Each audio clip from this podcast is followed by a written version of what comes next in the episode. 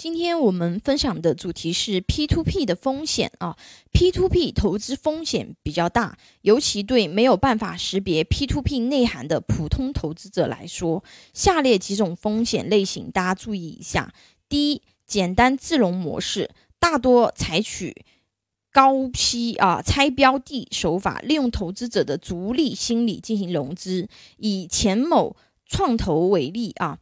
平台大部分借款者都是浙江瑞安的身份证，而用于抵押的房产、土地啊以及车啊，都是全部位于瑞安。交易资金链显示，该公司只有一个账户啊，其余均为平台控制人王某的个人账户。大部分资金都经由王某的个人账户流向浙江。瑞安，那这种类型的平台，其实你稍微留意一下是很容易识别的啊。那这种基本就是假的，这个薅羊毛的这样子的一个平台啊。那第二种是平台自融自担保模式，平台控制人同时建立多个平台，平台之间资金互相拆借，用于满足自融需求。平台和担保公司属于同一老板或者是集团。第三，短期诈骗。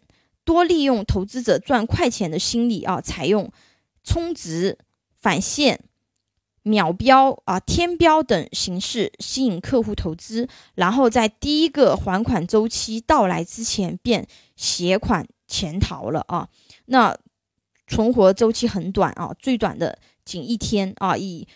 淘某贷为例，上线仅一周就倒闭了啊！资金通过第三方支付直接到了公司账户，并且啊转移到私人账户，这个大家要注意一下啊。四庞氏骗局啊，投资者的款项并没有真正的进入真实的借款者手中，而是在平台上进行空转啊，资金始终控制在平台控制人和股东的账户中，最后平台支持不下去或者。得到足够收益后，实际控制人就卷款潜逃。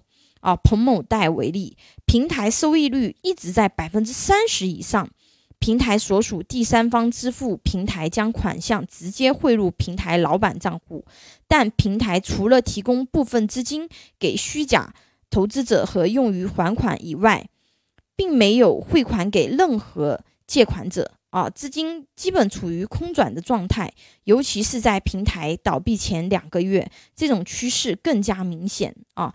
综上所述啊，建议普通投资者在做 P2P 投资时，一定要了解清楚 P2P 平台以及你购入的标的风险，再考虑是否要参与此项投资。尤其是啊，这个收益率，比如说像上面的那个案例啊。收益率都在百分之三十以上，已经远远超出正常的这样子的一个收益率。那么这种的风险性，大家肯定是要评估一下啊。那一般不建议去做这种类型的这个配置啊，尤其你没有识别能力啊，因为这种有可能这个你的本金都会损失掉啊。那最多的话呢，啊，也只是作为资产配置的一部分。啊，一小部分啊，不能把所有的资金都投入此类投资标的啊，风险太大。下一堂课我们学习黄金的投资类型，请大家帮忙点赞、关注、收藏、转发，非常感谢。